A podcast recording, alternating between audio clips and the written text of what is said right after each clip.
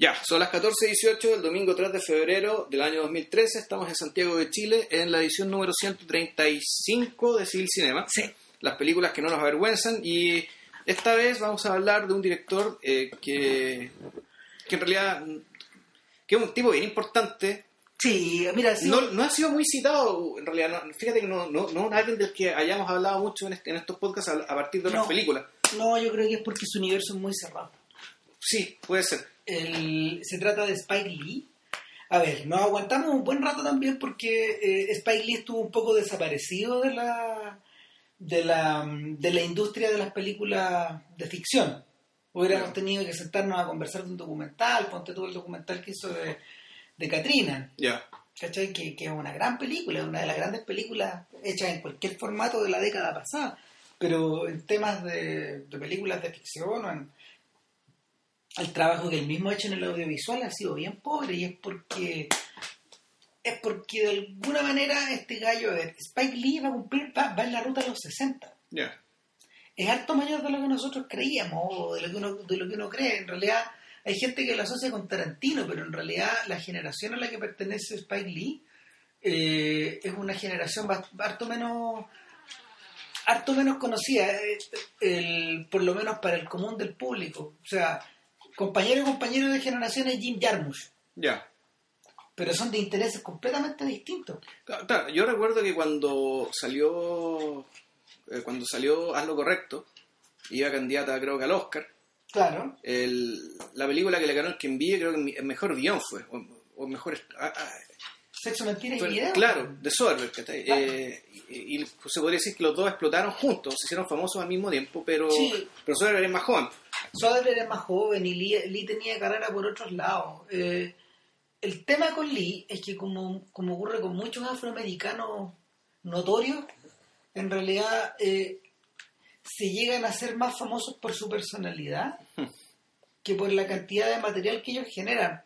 Pongo, por ejemplo, no sé, a distintos tipos como, como Richard Pryor o como, como Bill Cosby o como Eddie Murphy o no sé, eh, y pasando para el otro lado al reverendo Jesse Jackson, ¿cachai? O a Al Sharpton, este cura también, que, que ahora hace poco se, se operó la guata, ¿Ya? está flaco, o Don King, ¿cachai?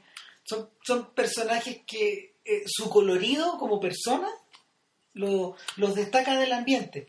Y en el caso de Lee, el colorido que él, el color que él le ha puesto con, no sé, con sus polémicas, con alegar, con aparecer tuiteando huevadas, ¿cachai? ese tipo, ese tipo de cuestiones en general suele tener más eco eso que las películas mismas. Eh, porque, a ver, volviendo para atrás, si tú tuvieras que mencionar o, o, o nominar las películas importantes de este huevón dentro de un tema, dentro de, dentro de la no sé, dentro del mundo cultural de los gringos, ¿cuáles son? A lo correcto, A lo correcto. Malcolm X, Claro, La Hora 25, o sea, que las películas que uno podría decir importantes eh, en términos de, de- de taquilla, de Eh, relevancia o de... de términos, de términos de- en términos de taquilla, De mas- términos masividad, de masividad, y la otra es Inside Man.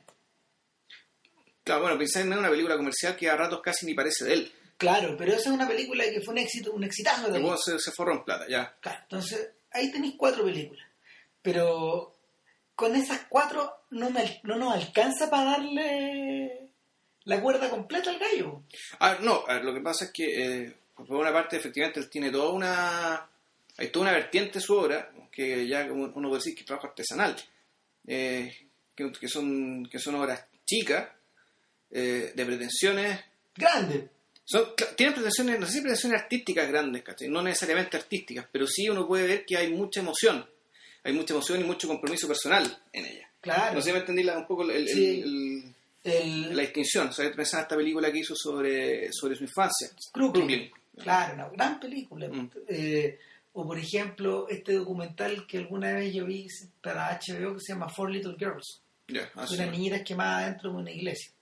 ¿Cachai? Por una explosión. Entonces, eh, que estuvo de candidata al Oscar. Ya. Sí, de hecho, eh, Como documental. claro, y por eso, por eso Lee es miembro de la academia. Ya. El punto es que eh, te quedáis con la sensación de que la carrera de Lee ha estado un poco desperdigada y, y, y en el fondo se parece un poco, fíjate que la carrera de Lee por años se parece un poco a la de Scorsese.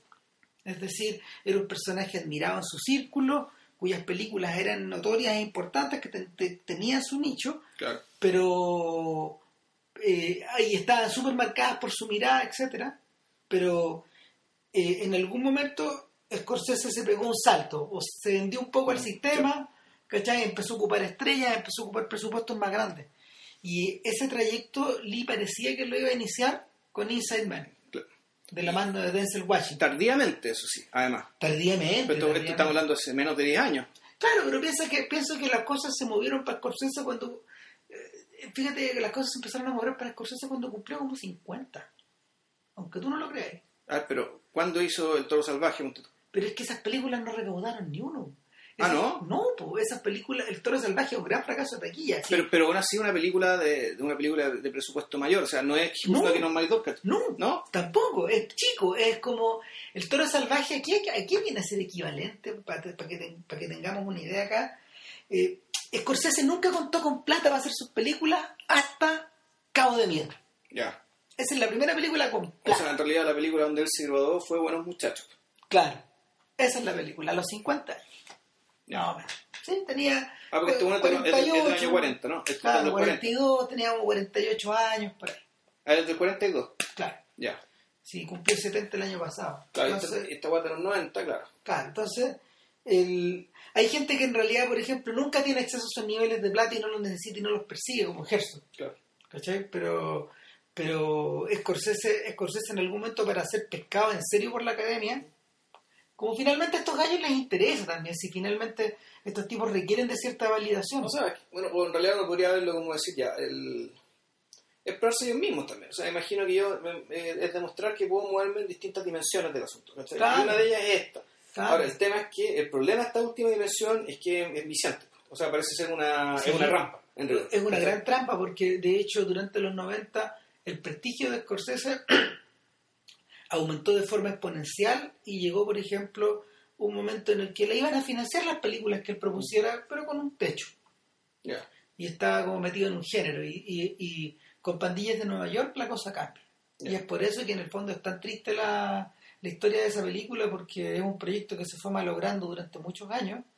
Ninguna de las versiones fue mejor que la que se hizo el 78 cuando se escribió el guion entonces eh, Scorsese hace su primer, su primer par de superproducciones las pandillas de Nueva York y el aviador con mucho dinero ya tardíamente casi, casi Sí. con 60 años Claro. es distinto, por ejemplo, al caso de colegas suyos como Coppola o como Spielberg, que tuvieron acceso Muy rápido, claro. relativamente jóvenes a esas cantidades de plata.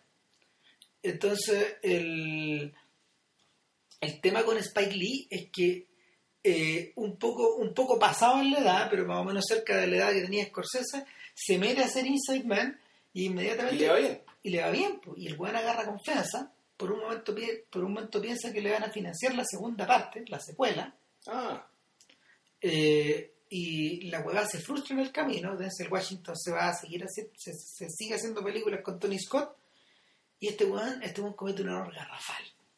Se mete con Buena Vista, con Disney, ya. y les vende la idea de hacer El Milagro de Santa Ana, que es una película de guerra, donde se gasta plata, Claro. eh, es una película en serio, ¿cachai? Eh, donde el huevón empleó un montón de recursos y le fue como el hoyo. O sea, era su intento de hacer eh, el, el soldado Ryan. Spike Lee se suma a, no sé, a, lo- a los bardos de la Greatest Generation, ¿cachai? Y es una, es una película en ese, en ese plano. Y también es de la Segunda Guerra Mundial, Claro. la misma generación. Es la, historia de un batallón, es la historia de un batallón negro. Ya. De estos batallones segregados que pelearon en la guerra, que fueron muchos, y puta, gran cagazo. La película no existió, la película está media desarmada, se le fue de las manos. Esto pasó como en 2008. Ya. Pero la película el, es mala como Bandidas de Nueva York, ¿cachai? En el sentido de que es mala por exceso de, de constricciones, o, o es mala como las películas de, no sé, de, de Peter Jackson después del, de- después de- del Señor de los Anillos. Yo creo que en fondo es mala por la falta de Yo creo que está medio camino entre eh, las dos cosas. Porque, por ejemplo, a ver, si, uno, si, uno- si, si uno- si nos pusiéramos a, si nos pusiéramos a, hablar de lo que caracteriza al cine de de lo que caracteriza al cine de, de Spike Lee, ¿qué características tiene? O el, por ejemplo, no sé, hay, hay distintas tomas que él repite siempre en las películas. Estas tomas como estos traveling donde la persona está como arriba de un carrito y en la cámara la. La, la cámara va retrocediendo mientras él avanza. Claro, revés. bueno, también la, la- las palabras, la, la toma en primera, la, frontal una cara y la cara a- a- Hablando. hablando insultando a alguien, hablando con Claro, o el uso, por ejemplo, no sé, de, de ciertos lentes, de, de- de ciertos lentes que te distorsionan la, Sí, la visión, a, ¿cachai? a veces de uso de grúa, como Claro. de subirte bajar del cielo al, al suelo muy, muy O- otro, otra cosa que otra cosa que, que, que es bien patente en él y que de ahí ese- es seguramente la heredó de Scorsese y de Fellini y, y, a su- y la traspasó a Wes Anderson que son todos estos eh, los exteriores de las casas o los interiores de las casas están todos pintados de una manera expresionista como con colores O sea, es que, es que es eso y además la fotografía, a, ve- a veces, eh, Claro. hay una... El tema del color es muy importante y, y muy encendido. exacto entonces son todas esas características las que convierten a las que convierten el cine de este weón en una cosa muy estilizada Claro, ahí sin embargo hay una excepción, pues el bambuzo, ponte tú, no era todo así. no pues el Bambuzel fue hecha con video Con video 8, con Hayot, video- o claro. no sé con quién, una cosa muy- Claro, muy, con video muy claro. y, y deliberadamente sí, ¿cachai? Y en, y en el fondo, eh, eh, de alguna manera, en Bambusul, que era la historia de estos gallos que se metían a hacer este show de minstrel, estos negros que, se hacían, que hacían un show de O minstrel, sea, claro, eh, el- la, el- la ventaja que tenía esa, ese proceso era que las ideas quedaban por encima de la puesta en escena. sí, ¿cachai? Y la película, la película triunfaba por esa razón, pues, pese a que le sobraban weas. Otra característica de las películas de Spike Lee es que siempre le sobran. Siempre le sobran. siempre le sobran weón. Tiene, es, es mal editor de sí mismo este weón. O sea, no. O, o al revés, eh, es como autoindulgente. No sé si te ha pasado que mirando las weas tú decís, pero puta, esta escena está más larga, o este weón está hablando de más, o una de las pocas ocasiones en que el weón está bien, re- está bien contrañido es la hora 25, Mm, sí. donde está contada la cosa justa, ¿cachai? O, o, el, o el mismo o el mismo es lo correcto, que a esta altura es, im- es imposible no ver como un clásico del cine. ¿Cachai? Un nuevo clásico del cine. Entonces, el, el sentido, el sentido que, el sentido que Spike Lee tal vez le da a esas weas es como. Yo creo que este weón también tiene mucho predicador. Wea que se nota harto en la película Eh. nueva que vamos a comentar ahora, que es Red Summer. Eh, o sea, tiene, tiene harto predicador y, y tiene también el... Y hay una... O sea, es de predicador, pero al mismo tiempo tiene... Es muy importante el tema del, del diálogo, del, del cruce verbal. O sea, no tanto como Tarantino, cuando la cosa no es caricaturesca, pero el cruce verbal, eh, no sé si visto como una especie de batalla, digamos, o... o qué, pero eh, el- las películas de este tipo en general son también muy verbales donde la gente eh, se define mucho por la forma en que habla, en ese sentido, no sé, lo que decía Bloom de Shakespeare, Claro. donde, donde- donde él, él habla del personaje, eh, los personajes los, caracterizan mucho por su, su forma de, por su forma de la- las cosas que dice, la forma en que las dice. Eh, el, el otro detalle que el otro detalle que suelen tener estas películas eh, o por lo menos las mejores películas de este weón es que nunca renuncian a esta idea de, de retratar a seres humanos como en su ciudad tiene un montón de tiene un montón, hay un montón de, de- hay una idea como de vida cívica por detrás o de barrio que no sé es, que, es que a veces no sé no se si... era. Sí, es que a veces es ciudad, pero en realidad, eh, incluso cuando es una ciudad, tú das la impresión en realidad nunca nadie, nadie sale de su gueto. No. Es más chico todavía, o sea, más, más, más, más que- es la ciudad, pero la ciudad entendida como el lugar donde está tu gueto, donde está tu comunidad, donde está tu, tu barrio, claro y del cual nunca puedes salir del todo. ¿te acordáis de Jungle Fever? esta película donde este negro se metía por oler con una, una, una una, una, italiana del, del Berson, pues, que era. claro, de Bensonhurst, una, una italoamericana, pues, bueno, y quedaba la cagada. Queda la zorra, le queda la Quedaba cara. la cagada porque este weón, este weón había cometido dos pecados en realidad. Uno era meterse con la italiana, Claro. pero dos, que era más grave, weón, era meterse weón, a trabajar en la ciudad. ¿Cachai? Y sentirse una criatura de Manhattan, siendo que tú has sido de toda la vida de Brooklyn. De Brooklyn. Claro, entonces, el, es, esos pecados, esos pecados, ¿cómo se llama? Esos, esos pecados imperdonables que te arrastra la comunidad estaban encarnados en la figura de Samuel Jackson. ¿Te acordáis? Este, este drogadicto. Ah, que, claro, el hermano de Wesley Snipes. Exactamente. A ver, Samuel Jackson, yo lo conocía como Samuel Jackson, fíjate. Sí, pues. Sí, Sí, ya. el, uno de los primeros papeles importantes de él. Eh, entonces, esa era la mala conciencia, el weón. Ese personaje es la mala conciencia. Es el weón que está en los hoyos de crack, weón, metido, no sé, en Sí. casas de ocupa. Matándose a poco, eh, con los barrios botados de las casas. Exacto, delante, o sea, en el fondo eh, parece invisible, pero, pero a la vista de Wesley Snipes es una cuestión que está ahí, ¿cachai? Que no, que no, que no arredra. Y cu- cuyo padre también era un, era un, era un cura, Claro. era un pastor. ¿Te acordás, no? Era un pastor. ni me acordaba yo. Yo digo así que sí, que era un pastor, ¿cachai? Y, y, y claro, esa película tiene un giro que te recuerda un poco a la historia de Marvin Gaye. Claro, mira, el, tenéis razón. El detalle, de- el detalle, de- el detalle del pastor, fíjate, me hizo acordar la, la, la, la presencia de la, la presencia de la figura paterna en las películas de este huevón es bien brutal. Que sabéis que el... Sí, está el elemento paterno, pero a mí más fuerte todavía es que el hecho de que la, la autoconciencia negra. Y, y- y la ilustración, digamos, de, de- de- de- lo- los negros, los afroamericanos, como se quiera llamar, fue sobre la base de la Biblia. Claro. O sea, y, es- y esa, es otra, esa es otra cosa que también esta película te, te- da mucho la impresión que el- el- la religión no es solo la religión, No, eh, y no es solo la religión en busca de la salvación individual, digamos, que, que, que uno salva su propia alma. Bueno, la, la religión tiene un rol absolutamente clave en la articulación de la comunidad negra como comunidad, pero tam- como comunidad. Puta, es tu cocina, es tu living, es tu y- dormitorio. No, pero también como actor político. Sí. O sea, en, último término, o sea, la, la comunidad negra se convirtió en comunidad, en parte gracias bueno, a que aprendieron a leer para leer la Biblia. El, Desde su acceso a la cultura, ¿cachai? con el cual pelearon por sus derechos y todo eso, pero todo partió ahí. tal vez por eso, fíjate, tal vez por eso también la, la- tal vez por tal, tal vez eso es lo que hace también a Malcolm X tan fascinante, como mirar. Mm. ¿Te acordás cuando vimos a weá? Hace como 20, 20 años, pues, weón, Yo cada vez que la veo en el cable me, me quedo viéndola. Sí, impresionante. Es, tremenda. Es una tremenda película y eh, a esa película de hecho este weón la siguió con un par de weas más, pero la, la siguiente película como realmente importante en la que él se metió fue Clockers y esa wea está fallada. Y Clockers tiene una relación con Red Hook Summer, directa. Clockers, es- Clockers son los tipos que venden, que venden crack en las plazas, ¿no? Claro. Es- eso es verdad. Yo creo que nunca la vi. Claro, eh, no es una mala película y es un, cru- es una- es un cruce interesante porque es la intersección en el mundo, es la intersección perfecta entre en el mundo de tres neoyorquinos. Scorsese que la produjo. Richard Price que la escribió y Lee que la dirigió. La dirigió. ¿cachai? Es el mundo donde se intersectan estos tres, estos tres, estos tres intereses. Pues llega una película que también transcurre como transcurre todo el rato afuera, en plaza.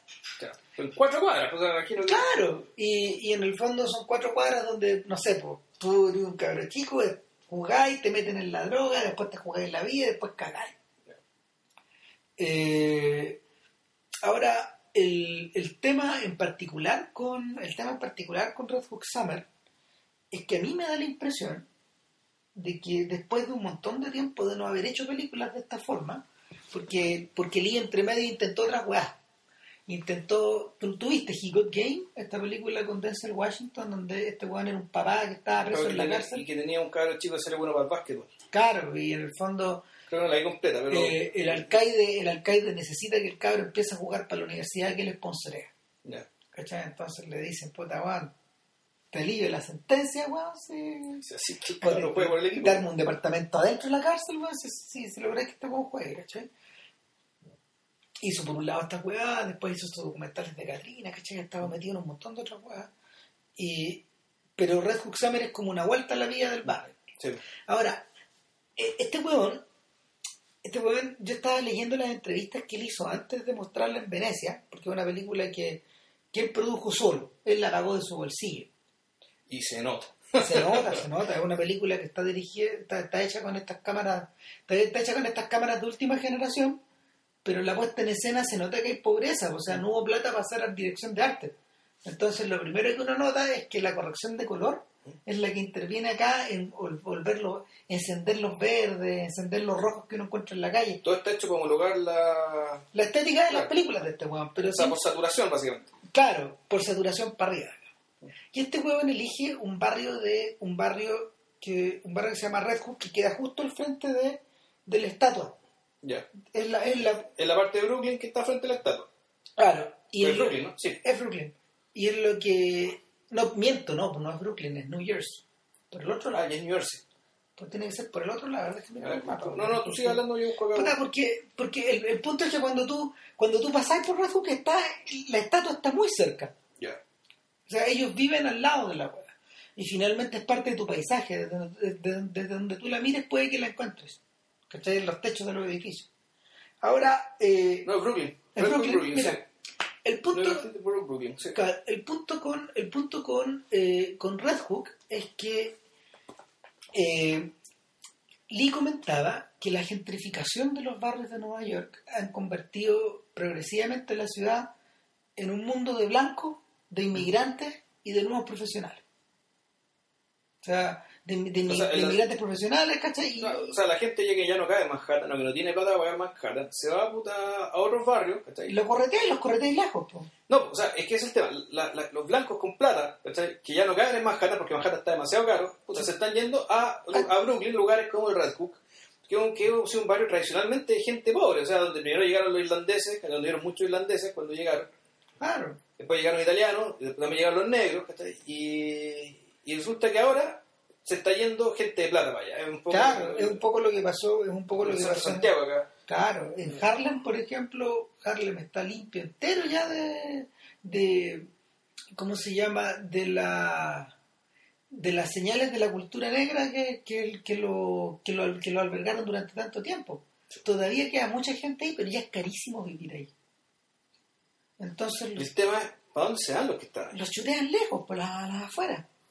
El, yo estaba hablando con, mira, eh, una- un amigo mío que vive allá, Cristian Torres, que lo fui a ver, eh, el barrio de él era un barrio de negros, me, me dijo, pero cuando yo- en Brooklyn. claro, pero cuando yo llegué, ya no había negro. O sea, Y este muñeco llegó, debe haber sido, él, él, había- él lo ha visto desaparecer en un lapso como de 10 años. Él se ha ido cambiando por distintos lados de ahí, sin alejarse nunca mucho del, del- del- centro donde él se mueve. Pero, pero me dice, esta weá, esta weá el- la, étnicamente cambió. Bueno, y el mismo Lee comenta que, por ejemplo, eh, los escenarios históricos de lo correcto eh, ya no están poblados por negros. El, Wow. Bet- el Bedford Stuyvesant, que es el barrio, el Bed-Stuy, ese barrio que, no sé, por unas cuantas cuadras, que era, no sé, era como la legua, ponte tú, para afuera. Todo cambió. Entonces, el, en Red Hook ese es un proceso que se está produciendo. de En esos dos, claro. Claro, entonces, ¿qué es lo que los gallos defienden de alguna manera? Los tipos, los tipos están tratando de defender la identidad del barrio, eh, Eh. la limpieza de sus calles, La comunidad. la O sea, comunidad, pero por otro lado, lo que tú veías en la película es que la comunidad está convertida en puro fragmento. Se está fragmentando. Este no es el mundo de Crooklyn, este no es el mundo de Soul Train, donde los cabros chicos llegaban, weón, no sé, a ver la tele, weón, y veíais, veíais programas paneros como Claro. Fat Albert, pues, weón, el guatón, eso, eso. Entonces, el, ese- eso ya se acabó. No, no existe. Entonces, ¿qué es lo que hay al centro de eso? Hay un gran centro magnético que es el cura del lugar. Claro. Que, ¿cómo, ¿Cómo era que se llamaba? Enoch. Enoch. Rose. Enoch. Rose. Claro, entonces este cura interpretado por Clark Peters eh, recibe en la película recibe a un sobrino, Un nieto. un nieto, perdón, recibe al nieto que llega a pasar las vacaciones con eh, el cabro chico vive en Atlanta con su mamá que es viuda de guerra. Eh, el papá falleció en Afganistán. Y el cabro chico llega con, con su iPad bajo el brazo, que tal, como bien dijiste, bueno, es su segunda cara, Sí. y, y se enfrenta en realidad weón, a, a un barrio que parece sacado de una película de Spike Lee. Si esa es la ironía de la wea. ¿Cachai? Tú y dices, tú decís, yo he visto este espacio antes", ¿Cachai? Pero, pero para el cabro chico en Atlanta, para el cabro chico de Atlanta es Marte, po. Es un lugar weón, donde es un lugar donde su vida digital no corre, po. donde la gente no, No, bueno, no el- está enchufada en esa cosa. No, y aparte que él en... Él en Atlanta, él, va a un private school, o sea, el escudo, él tiene plata. Claro. Él tiene plata, ahí le explican por qué. Y pues si te das cuenta al principio de la película que cuando... que la frialdad con que la mamá trata al viejo, ¿cachai? Tú no entendís si, él es- si este es el suegro o el papá. Exacto. Lejos, de lejos, de lejos. Muy de lejos, muy... No se han visto en harto rato. Y da la impresión de no, no se han visto mucho tiempo y no se alegran de verse. Claro, y, el, y, y el, ella, ella en el fondo está llegando aparentemente a lo que fue su barrio de, de infancia. Claro. Pareciera. ¿Cachai? Que puta, es una- son estos blogs de edificios, weón, de departamentos pequeños, weón, que no. Son edificios en forma de cruz, eh, de, de ladrillo, ¿no? Claro. lo, lo que llaman los projects, ¿cachai? Sí. Los- Es o una, los HLM franceses, eh, Claro, es son una- viviendas sociales. es una versión remozada de las viviendas sociales. Están bien tenidas, ¿cachai? No se ve, no se ve. No se ve, ¿cómo se llama? Una. No era el Baltimore de Wire, ¿cachai? No, en absoluto, no. No, no, no es, no es, no es el mundo, no es el mundo de estas casas de, de- de estos barrios de negros de Washington tampoco. Entonces, eh, tú notas que hay un esfuerzo ahí por mantener limpias las cosas. ¿Cachai? Y, y, y este viejo pareciera ser una de las figuras centrales de esa comunidad. Claro. Pero cuando lo veis circular, te das cuenta de que su influencia en realidad, ¿qué tan grande podrá ser? Porque, porque no sé, pues, lo saludan las viejas, ponte tú, Claro. lo saludan los jubilados, pero los cabros jóvenes que están en las esquinas, weón, o en los, los courts de básquetbol o en las multicanchas, weón, no lo ves campanado. Pareciera ser el enemigo incluso. O él los trata como si ellos fueran el enemigo, como si fueran una plaga. Y si tú te acordás y en lo correcto, los personajes que asumían esa, esa posición de estar fijos en un lugar eran los viejos. Esos tres viejos que estaban como en una pared, ¿te acordás? Estos huevones, estos pendejos están plantados de la misma manera y te da la sensación de que lo que están haciendo es traficar. Nadie los molesta, Claro. o sea, tienen su clientela, no vemos la clientela, pero, pero claramente hay un negocio que está ocurriendo por debajo que donde el cura no puede meter la mano. Y él sabe, Sí. El cura los mira también con un poco de respeto y temor. Y, y la, la, la cosa se vuelve, la cosa queda más clara todavía cuando, cuando Lee empieza a incluir las escenas de la, de la iglesia. Y te das cuenta de que la iglesia, eh, lo cuentan por ahí, de hecho, la iglesia era un lugar que fue construido para otra cosa. ¿Cachai? Era como una era como una sala de baile, una cuestión así que en alguna, en alguna época los blancos hicieron cuando vivían ahí, antes de que se transformaran en negro. Y ocuparon un pedazo de eso, un- un- una parte de eso para hacer la iglesia y eh, el cura llegó hace como 15 años, parece. Y cuando ya llegó el cura, cuando llegó el cura, si nos remontamos hacia atrás, eso a, final, a, fin- a mediados de los 90, eh, cuando llegó el cura ya la weá estaba mal. Entonces, la- el público que va a la iglesia eh, es un público puta, bien restringido. Es poco, encuentro. Sí, son eh, o, o- o niños muy chicos, o gente ya mayor, y algunos adultos, sí, también adultos, pero a jóvenes no hay. Estamos hablando de 20, 25 personas, no, no mucha más la gente. Claro, yo me acordaba de las escenas weón, ahí en el sur profundo, weón, de los de, de- esta- esta- estas largas escenas de iglesia de- del apóstol. Del apóstol, pues sí. Ah, donde tú decís, esta weá está viva. Este weón lo está, este lo está engañando, pero esta gente va por otras razones también. Para mantener, para mantener, pa- para mantener un culto que, que es otra cosa, ¿cachai? Aquí es como, aquí es como si las personas estuvieran refugiadas al interior de la iglesia. Eh, es que sí, es que de hecho eso es porque el, el concepto, el lenguaje de la prédica eh, alude un poco a eso, Ya. alude a que tiene a todo en contra. O sea, todo en contra, todo en contra, todo yo, en contra. yo creo que que- esos, esos momentos, esos momentos deben estar entre lo más intenso del- de la, de la filmografía de este weón.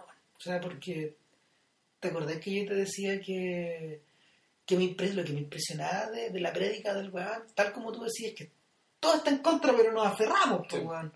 Somos la gente que resiste, como eso decía. estamos, que nos quedamos.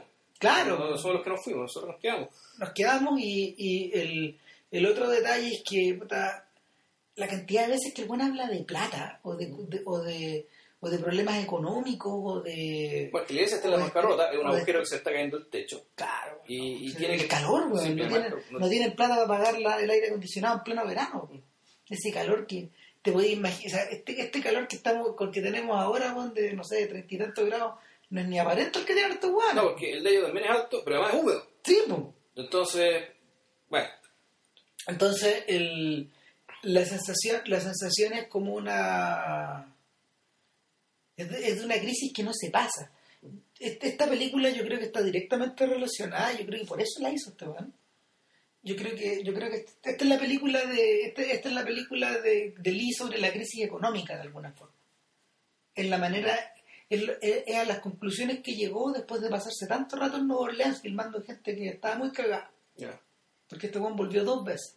O sea, estuvo, estuvo post Katrina y luego volvió cuatro años después.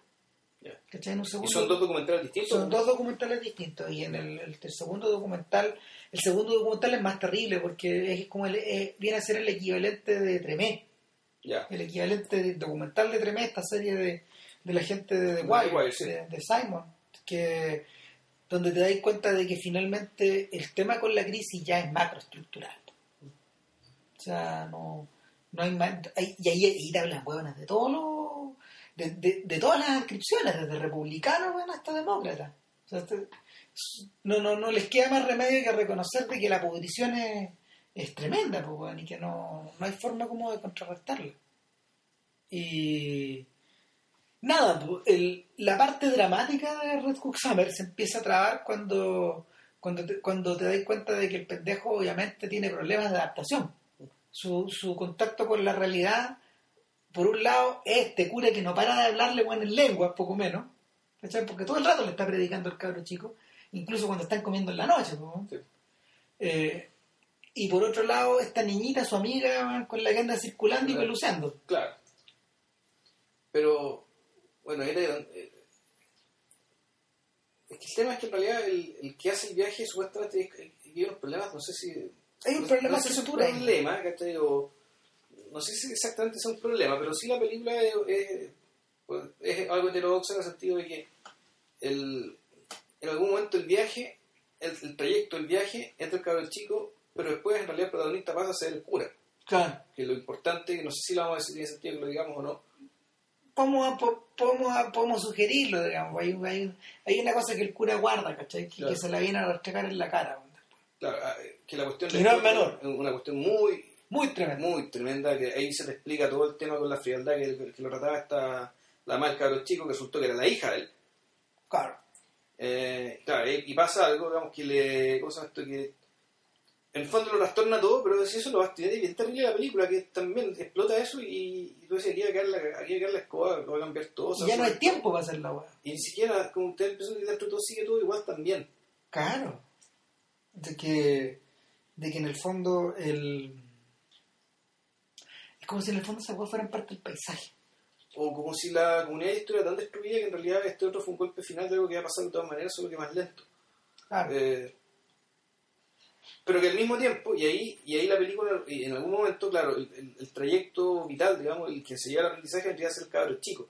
Pero eso no está bien tratado. No, no está bien tratado porque no te queda claro que aprende. No. O sea, el probablemente probablemente si la película como que es como si Spike Lee nos hubiera decidido entre hacer lo correcto y hacer Crooklyn pegadas por la espalda. O, o más simple, es decir, ya, aquí, ¿de quién es, de quién es la historia que estoy contando? Claro. ¿Cachai? ¿La esta historia del cabro chico o esta es la historia del cura? ¿Alcanzaste a divisar a Mookie ahí? Sí, Ah, al mismo Spike Lee, sí, que Claro. es el mismo personaje. el mismo personaje. Y, y la gente se preguntaba, porque él, él dijo que se iba a meter en la weá de alguna forma. ¿Y qué está haciendo este weón? Ahora, la explicación de eso la dio detrás de cámara. Él dijo, no, lo que pasa es que Mookie, weón, es un weón que, que, a ver, renunció a la pizzería de sal, Bueno, porque la quemaron. claro, pero cuando Sal la reconstruyó, pidió media de nuevo, weón. Y lo aceptaron. Eso explica, weón, ¿cachai? Y lo aceptan, lo aceptaron, weón. Y, y nunca dejó de trabajar ahí, pero la pizzería de Sal se mudó desde, desde un lugar a otro lugar de la ciudad, Ya. ¿cachai? Y desde ahí viene este weón. Eh, O sea, pues sigue trabajando para Sal. claro, pues entonces Para los picos de Sal. como para los hijos de Sal. Y el... Es bien tremenda la weá, porque de alguna manera te, queda, te, te deja esa sensación, weón, de que el negro, de que el Old Black Joe, como le dicen los... los- eh, este negro trabajador, weón, que, que se levanta a las 5 de la mañana, weón, y se acuesta cuando el sol se, cuando el sol se esconde, sin dejar de trabajar, eh, siempre va a tener a sus patrones blancos, ¿cachai? Sí. Lo, deja, lo deja puesto por detrás. A pesar de que esta, en esta película los blancos no salen, pues. Ni- ni- ¿Viste un blanco? No, Hay un blanco, yo pero me hay un blanco en la iglesia. Había un blanco en la iglesia y una y la señora que lo sale persiguiendo, que no es blanca tampoco. La- la- los cabros chicos del que le... No creo que es latina o italiana. Claro, no es como puertorriqueña, ponte Mm. tú. Pero esos son los blancos de la película. Es lo, es lo más blanco que veis. Mm. Eh, entonces, el, el weón dice, sí, pero eh, esa plata que ganó Donde Sal, por poca que fuera, y, por, y, por, y de patrón blanco, permitió que la hija, que sale en algo correcto, fuera a la universidad. Ese es el tipo de persona que es este gallo. Ahora, no sé por qué lo explica tanto. A mí me da la sensación de que este weón filmó más material. Sí, que era, un personaje más importante el, el. Claro, a mí me da la impresión de que sí, pero pero por otro lado también te queda la sensación de que Red Hook Summer es una película a la que le sobran cosas. Otra vez. Mm. ¿Cachai? Y aún así, bueno, y eso ha llevado que, no sé, la poca gente que la vio la calificara como a las weas. Te, te rodaron mal. Y el y por otro ah, y por otro lado todavía eh, muy poca gente la vio porque este weón en el fondo distribuyó su película de la manera de la manera que de la manera que él pudo nomás o sea él casi renunció a casi renunció a estrenarla en teatro la estrenó muy a la pasada ¿cachai? y y lo interesante también es que es es posible que pase un buen tiempo antes de que el huevón pueda firmar una de estas cosas, porque tal como él lo comentó a propósito de John Singleton y a propósito de otra gente, ya no existe espacio en los estudios para poder financiar una película como Jungle Fever o como, o como Move Better Blues, ¿cachai? Estas weas que son de más joven. Ya no hay, ya no hay espacio en la industria, no hay espacio en el cine para hacer dramas de afroamericanos. O, o las películas de Charles Burnett. Claro, ahora lo raro es que eh, uno ve comedias de afroamericanos, todas las películas de Ice Cube, la película claro. sé yo. Y parece que eso sí tiene, o las películas de los Wayans, ¿cachai? Que, Puta, esas, esas, esas weas tienen crédito libre. claro, pero claro, son ¿Cómo? comedias. O, o, para cochinar más, digamos, las películas weón, de, de, de Martin Lawrence o de Oh. Eddie Murphy. ¿Cachai? Que Que, Basura, tras basura, tras basura. o sea, sí, son- po, no. es, es la basura, es, la, es, la, es, la, es la forma en que los gallos han llegado a comerciar con la basura afroamericana. Porque cuando tú, por ejemplo, tú cuando, cuando tú comparas eso con el, el material weón, de, de comedias como, ponte tú, el Jamie Foxx Show, pa- ni siquiera para llegar a, los a los grandes clásicos weón, de la televisión humorística humorística negra, weón. Cuando lo comparáis con esas weas que son más modestas, weón, pues el Jamie Foxx queda como un dios, pues, weón, es un gran show, pues, weón. Bueno, a veces no lo ve en el cable, pero pero el o- y, y, y para qué hablar de los otros de, de los otros personajes, digamos, de, de, de- de estos otros sujetos. Claro, Las- el, tema es que eh, es muy raro que haya crédito para hacer comedia de esto. ¿cachai? Y que ya no hay espacio para hacerle drama, o sea, para para hacer dramas serios digamos, sobre esta comunidad. O una de dos, o, o esta comunidad ya dejó de ser comunidad, por lo tanto, en cierto sentido, los negros son mayoría. es que por ahí ¿cachai? Y, y el hecho de que ya, puta, el fondo, el hip hop se tomó todo el espectro musical, en último término, y que el fondo está todo negrificado. ¿cachai? Hasta, hasta Lady Gaga, weón, ¿cachai? En realidad es una especie de género, ¿cachai? Que puta. Que, Es como Bootsy Collins, pues, weón, esta gente que se cambia de trajes, pues, weón.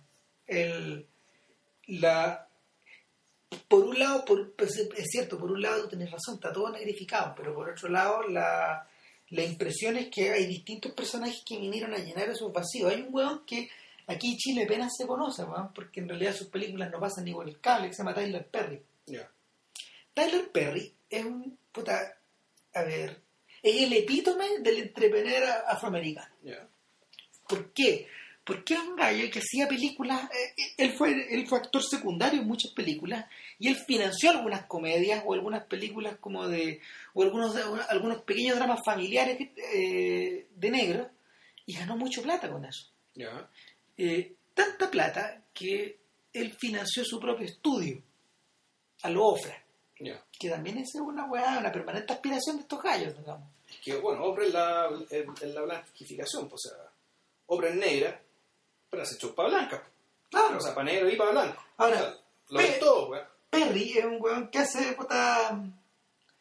eh, Si, si Tyler Perry fuera chileno, bueno, le habría hecho el regalo. Ya. Eso es Tyler Perry. Ya. ¿Cachai? ¿No? Y, y más que nada, weón, puta. La industria, como la, la creación de como de productos cómodos, de productos como medios amables, ¿cachai? Donde tú te podís reír, pero al mismo tiempo weón, veis a la abuelita, veis al papá que trabaja, ¿cachai? Ese tipo de weón. Ahora, eh, para Spike Lee eso significó la condenación, porque de algún modo le, le robó a su audiencia negra cautiva, porque sus productos eran más, sus productos eran más, eran más divisivos. ¿Cachai? O sea, tú le mostrás una película de Spike Lee a una mamá negra, yo no creo que le haya gustado mucho. Sus weas son, sus weas son más estridentes, po. son más inconformes. Eh, y es por eso que este weón intuyó bien el camino de él es convertirse en Scorsese.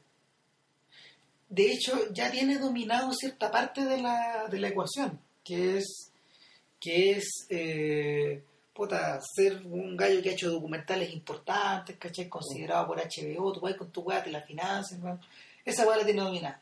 Eh, por el otro lado tienen la weá de la música y del básquetbol. También él ha trabajado con la NF, la, la NBA y, tra- y hace poco terminó este documental largo weón, sobre, sobre Bad de Michael Jackson. Ya. ¿Cachai? Que es una weá que dura como dos horas y media, pero que en su versión de cine duraba como 90 minutos.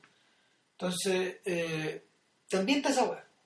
Eh, entonces, el, este lado como, este lado como de mm, ¿cómo era, que, cómo, era que le llamabas tú a, a, a ese lado medio, medio, medio documentalista de Scorsese?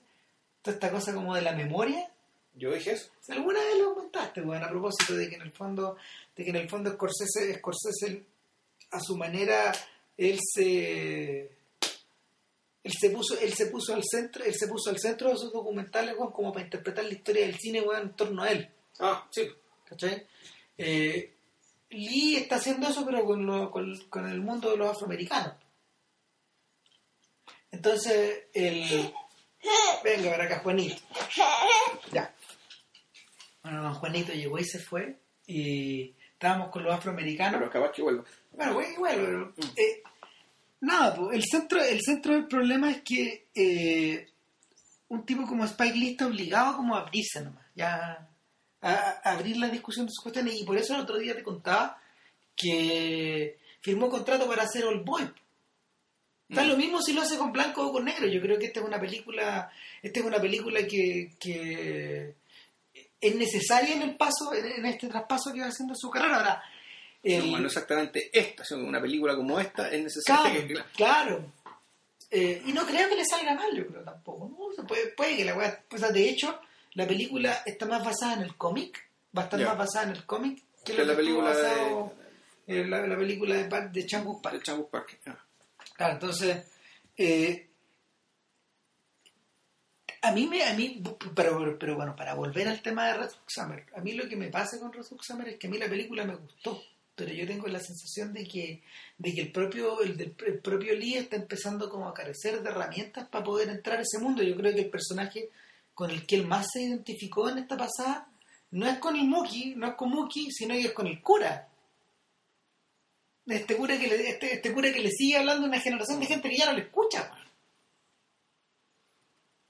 De, de, de, de, de- de cabros chicos que en el fondo para ellos lo más interesante lo más interesante de la misa es la interacción.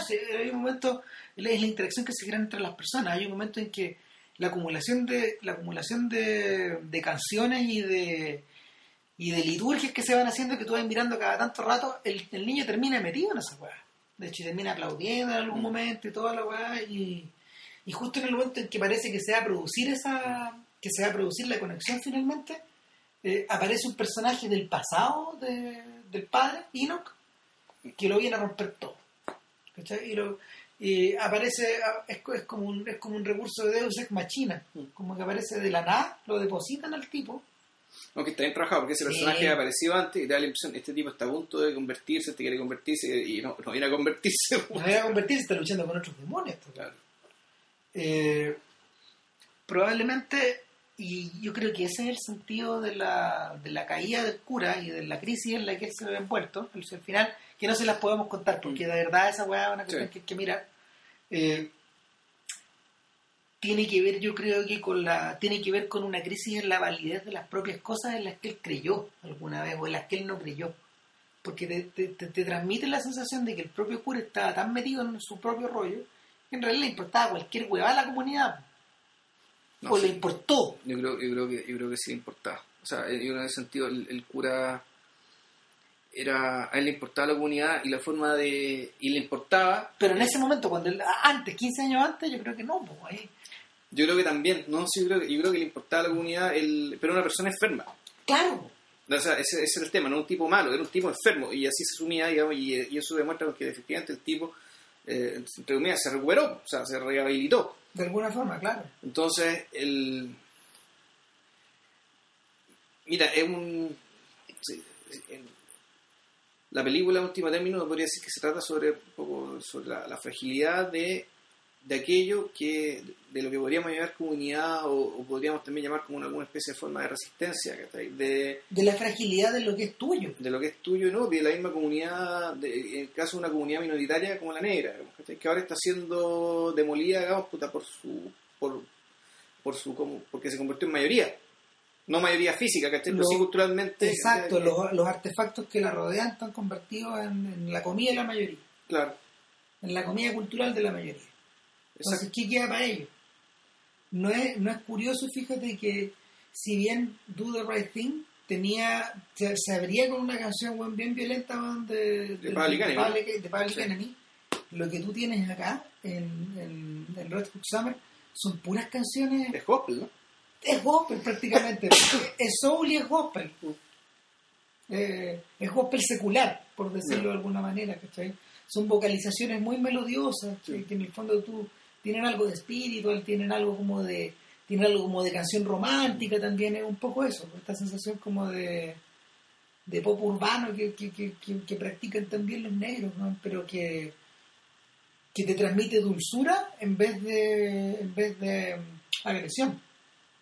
Eh, y finalmente, finalmente, ¿sabéis también en, en que estaba pensando? Que el joven Spike Lee, por ejemplo, la primera película de Spike Lee, una cuestión que yo no he visto, que se llama Nola Darling, She's Got a Habit, ¿ya? es una película acerca de una mina, que en el fondo, gente muy joven, igual que él en esa época.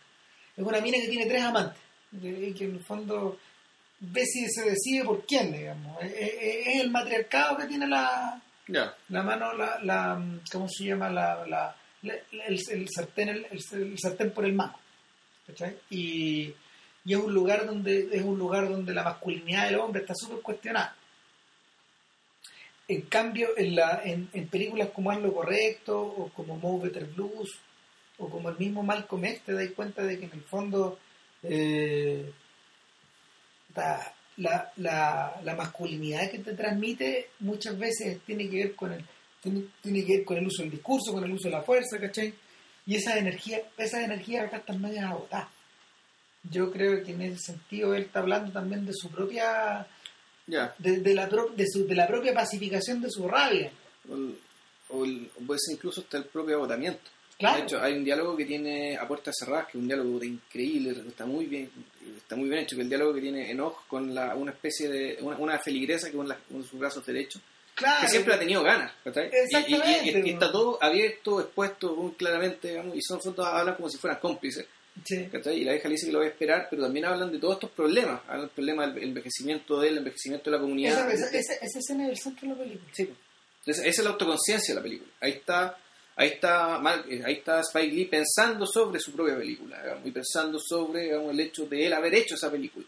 Mm. Todo eso está en ese diálogo, un diálogo, puta, capaz que esté cortado en YouTube, ¿cachai? Porque ese diálogo ya vale toda la No, es película. brillante, es brillante. O sea, el, y es tan sencillo porque está filmado. Son ellos dos. weón, En un plano frontal, sentado en un sofá. Exacto. con una luz verde. No me acuerdo de ese Claro, y ya es tarde en la noche, weón, ya ya anocheció. Claro. Ser re tarde en la noche. Mm. Se quedaron ahí conversando, ¿cachai? Y...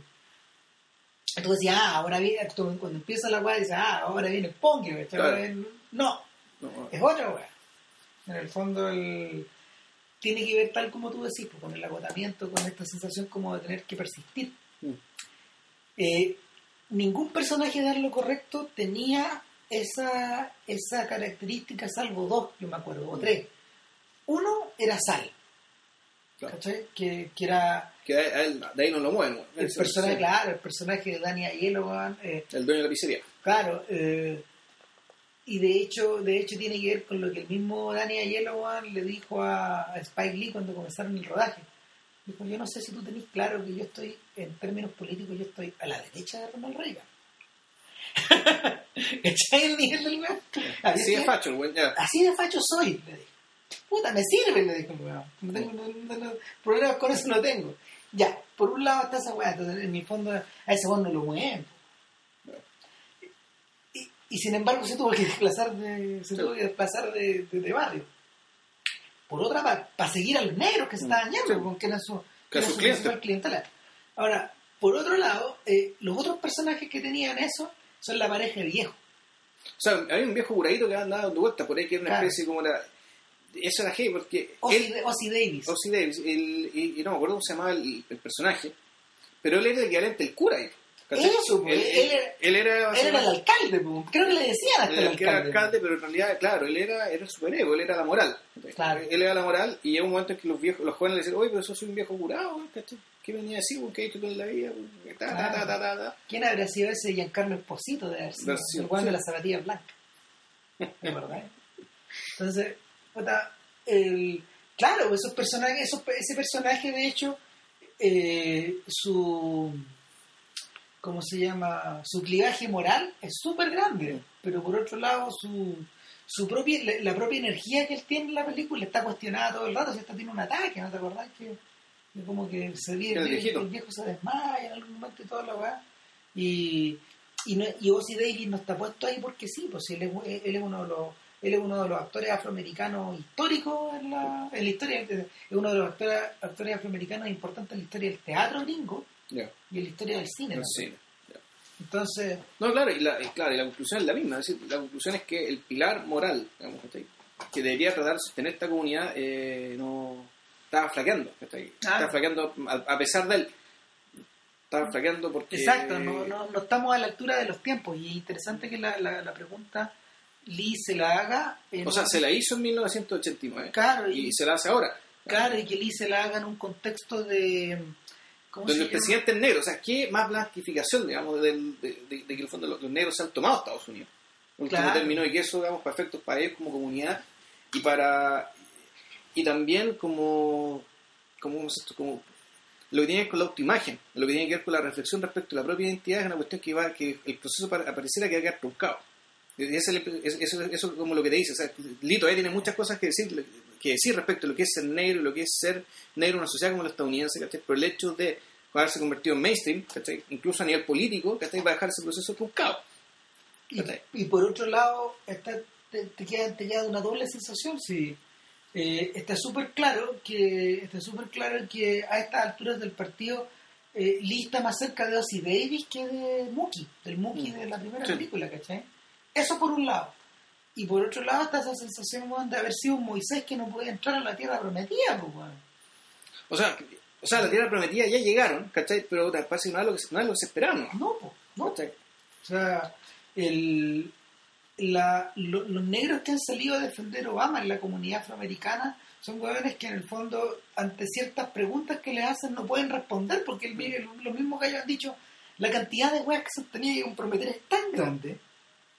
Eh, mira, en cierto sentido, la comparación de la comparación que se hace de Obama con Lincoln no juega en todos los niveles, pero sí juega sí juega el sí juega en la, en la forma en que a Lincoln por ponte tú lo criticaron en, el- en la en el manejo de la en el manejo del político de la guerra. La cantidad de compromisos que, que, que, que, que el weón tuvo y que el weón tuvo que aceptar eran demasiado grandes, eran titánicos, eran una, era una weá que solo podéis mirarlo en retrospectiva o cuando, o al revés, cuando ponéis la cabeza encima del microscopio, no, no, no, en, la- no, en, no en el espacio no en el espacio intermediario. Entonces, el, la, el, el- tal como tú decías, el reclamo que, el reclamo que, que Lee hace a propósito de la falta de los espacios para los negros, eh, es pertinente, pero al mismo tiempo la gran ironía es que están viviendo dentro de una realidad negrificada. Mm. Sí. Eh, y para eso pareciera que no hubiera solución. No. El... O sea, la solución va a ser que, que entre medio, digamos, que, que, se- que pase lo mismo, pero con los latinos. que Estados proceso- Unidos se latinice, digamos. Y un en serio, y ese proceso sí que está impresionantemente Ah, desarrollado y desarrollado. irre- irreversible. Y me llama mucho la atención que no haya sido reflejado nunca en las películas. No hay un cineasta latino, piensa, no hay, no hay cineastas que no hay cineastas que hablen por la comunidad latina de esa forma. Nunca No. han habido. No. No, nunca la vi. ¿Cachai? No, esa comunidad de alguna manera... Yo creo que la... Yo creo que la... Además, una, parece que es una comunidad más heterogénea de lo que uno cree. Bueno, los cubanos son una cosa, los mexicanos son otra, eh, no, y... eh, los puertorriqueños son otra Eh, y... Yo creo que yo creo que el tema de Cuba, el tema de la, la forma en que los cubanos se, se, relacionan con su cultura, eh, ah, juega un papel ahí. Juega un papel ahí porque de alguna manera... Ro- Robert Rodríguez, ¿es mexicano o es norteamericano? Ahí tenía una buena pregunta. Y, y- y podemos ir más lejos. ¿Qué cineasta es latino ese cineasta? A esta altura ya no. po. No, pues. Eh, lo- O sea, el que hizo el mariachi es claramente era un cineasta mexicano. o, piensa, o piensa en Iñárritu. Por todo el interés que él tiene por meterse ahí. Si de alguna manera, de alguna manera la, la, latiniz- la latinización de Estados Unidos es un proceso que tal vez, tal vez que a lo mejor estamos mirando muy encima de la weá, porque por otro lado, si te alejáis 150 años, weón, esos terrenos son latinos. Sí. ¿Cachai? No, no, no. Eh, O sea, Nueva York no, ¿cachai? Pero, No. Todo, pero todo el sur, buena parte del sur sí. todo, el sur, California todo sí. el sur es latino, Texas, todo el sí. sur es latino y California también, entonces, no sé, pues te queda esa pregunta pendiente. No, lo que veo es que, claro, cuando, es cuando- es- el, el tema es que nuestra pregunta es cuándo eso se va a convertir en, en un mainstream real, ¿cachai? Por el lado de la música ya ocurre, ¿cachai? O sea, Claro. de la música latina, o desde Gloria Estefan, ¿cachai? Y, y la Jennifer Lopez. y ha tenido un alto nivel de, de Ricky Martin, Claro. ha tenido un alto nivel de penetración, ¿cachai? Pero eso, eso es música, y con los negros también pasó lo mismo, ¿cachai? pero a nivel audiovisual esa weá no está reflejada. Eh, Y- Igual que con los negros, se demoró mucho. ¿sí? Eh, es muy extraño. Eh, fíjate que viendo los capítulos de Breaking Bad que transcurren en Nuevo México, te queda la sensación de que eh, los gringos están ahí de la misma forma que estuvieron weón, hace 150 años con los puestos de avanzada weón, de John Wayne, con los puestos de avanzada weón, de la infantería, y que, y que la marejada mexicana es una weá que están aguantando. Que no tiene, no tiene cómo aguantar. ¿Cachai? Pero están aguantando, pero te queda la sensación de que. Te queda la sensación de que son como estos personajes de Ravenous, que están como en este. en este. en este lugar de avanzada, weón, devorándose entre ellos mismos. Entere donde lo único que va a terminar quedando es un, un- un fuerte vacío y una bandera norteamericana flameando, digamos, sin que nadie la defienda. Claro, claro, y ese yo creo que, ¿sabéis qué? Yo creo que ese es el gran temor de Spike Lee. O sea, eh, yo creo que la, la, la escena más, o sea, el, el- el escenario más terrible de la película es cuando tú veis que la sacristía está vacía, donde ya el- ni el sacristán está dentro. Y Ya, ya- no hay no hay títere con cabeza, no quedó nada.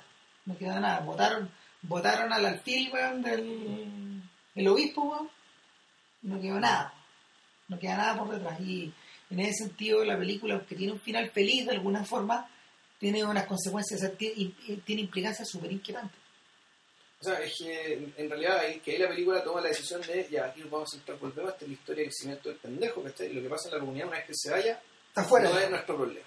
Claro. O sea, lo que pasó aquí, esto nos interesó, ya no nos interesa porque no sabemos, no queremos saber qué es lo que viene después. Claro. Nada, pues, Nada, bueno, eso era, la película está pirateable. véanla. Véanla, Es larga, a lo mejor no les No es gusta. tan larga. No, es una hora cuarenta, ¿no? Sí, sí, no, no. No, no, dura todas las cosas. Dos horas doce. Ah, chuta, ya. Sí, Bueno. no, no es tan corta, creo. O 120 y tantos minutos. Ya. Bueno, el, sería eso por hoy. Eh, la próxima semana no grabaríamos, pero en dos semanas más, yo cuando vuelva de las vacaciones, eh, estaríamos grabando sobre la trilogía de la oscuridad, creo que es la que se llama de Alan Pakula. Da, The Darkness Trilogy. Claro, con, en, or- en or- en orden temporal, con Clute, después eh, Parallax View, o El último testigo, y Sí. finalmente la obra maestra, que es Todos los hombres del presidente. Eso, pásenlo bien. Pásenlo bien y que Chao. bien. Cuídense, chao.